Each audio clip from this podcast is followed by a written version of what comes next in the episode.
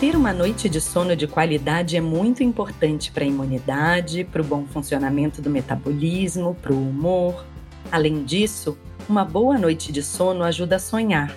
E sonhar, de acordo com o neurocientista Siddhartha Ribeiro, é fundamental para processar memórias, desejos, medos e desafios. Mas os benefícios de dormir bem não vêm só para você. Quem passa por uma daquelas noites de sono mal dormidas quase sempre vai espalhar o seu mau humor para familiares, amigos, colegas de trabalho, ou seja, a qualidade do sono de uma única pessoa pode trazer consequências para a saúde da coletividade, explica Siddhartha. Você já tinha pensado nisso? Então vamos descobrir que tipos de hábitos podemos adotar para melhorar nosso sono e a nossa vida social também? Olá, eu sou Adriana Kistler e esse é o podcast Lembretes para uma Vida Melhor, um projeto da Sorria, marca de produtos sociais que produz conteúdo sobre saúde e bem-estar em livros, nas redes sociais e agora também em podcast. Você encontra os livros da coleção Sorria na Droga Raia e na Drogazil. E olha só que legal! Ao comprar um produto Sorria, você faz uma doação. São 23 ONGs apoiadas que levam saúde ao Brasil inteiro. Vamos juntos nesse movimento para viver melhor e fazer o bem?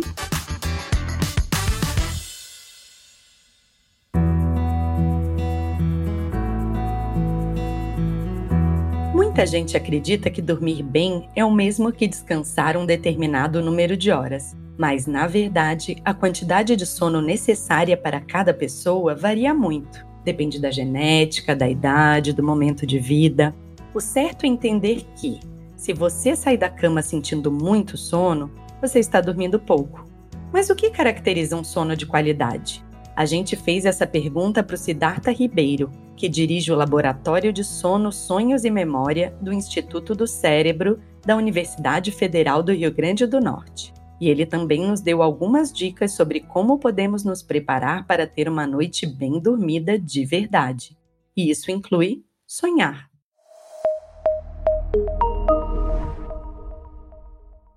Durante o sono, nós realizamos a síntese de muitas proteínas importantes para o bom funcionamento do corpo, muitos hormônios importantes para a fisiologia são liberados. Então, realmente é necessário cuidar da qualidade do sono nos mínimos detalhes. A higiene do sono é muito importante. Isso significa que o local do sono deve ser adequado, sem estímulos visuais, sonoros, não pode ser úmido demais, não pode ser quente demais, não pode ser frio demais. Precisa ter uma cama de boa qualidade, que não destrua sua coluna. Cuidado com as telas. Desligue as suas telas uma hora antes do momento em que você deseja dormir. Não planeje dormir tarde demais. Né? Quanto mais cedo você dormir, melhor vai ser o seu despertar. Tentar não despertar com relógio, com alarme, despertar naturalmente. Isso vai fazer com que a gente tenha uma, uma propensão maior a se lembrar do sonho.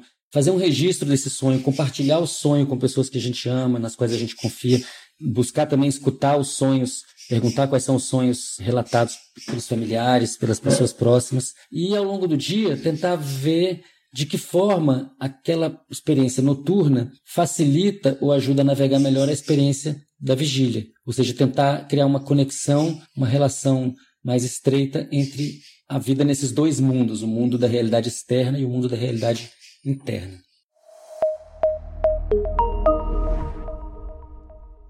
O jornalista Diogo Rodrigues, de São Paulo, tem 39 anos e durante muito tempo teve o sono, como ele mesmo diz, bastante bagunçado. Dormia tarde, acordava várias vezes durante a noite, não conseguia ter um horário certo para se levantar.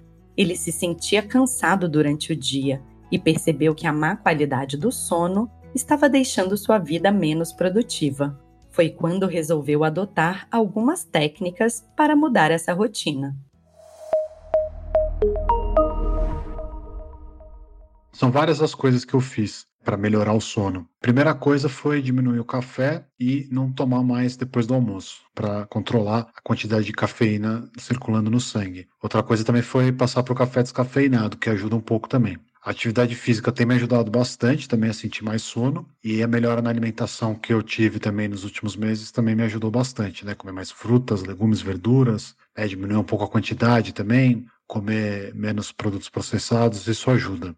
Eu uso um relógio daqueles que acompanham o sono e ele me mostra, né, vai me mostrando a qualidade da minha noite. Isso ajuda também para você não ir deixando a coisa degringolar, né? Você olha, vê o que está acontecendo ali e já sabe se você precisa melhorar um pouquinho o sono, precisa fazer alguma coisa.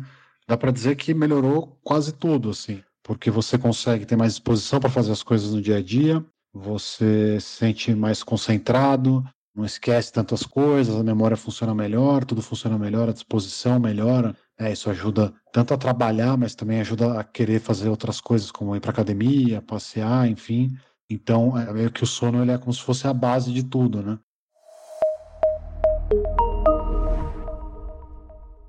Você já deve ter ouvido falar de aplicativos de celular que ajudam a melhorar a qualidade do sono, né? A verdade é que eles não fazem mágica se você não segue bons hábitos como os que os nossos convidados abordaram por aqui. Mas esses apps, como Sleep Cycle, Sleepzy e Monitor do Sono, só para citar alguns, podem ajudar sim na medida em que estimulam que a gente tenha mais consciência sobre o fluxo do nosso sono. Isso porque eles fazem um monitoramento, ainda que superficial, de aspectos como tempo e regularidade.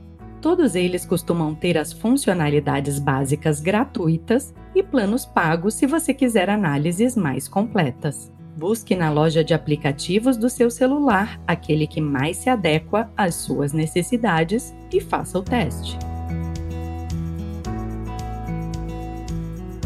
E assim a gente encerra mais um episódio da série Lembretes para uma Vida Melhor.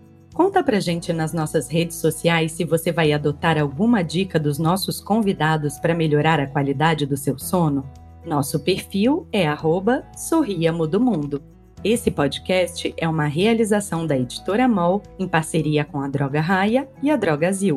A produção e o roteiro são de Mônica Herculano e a direção de Adriana Kischler. A edição de som e a montagem são do Bicho de Goiaba Podcasts. Eu sou Adriana Kistler e te espero no nosso próximo episódio. Até já!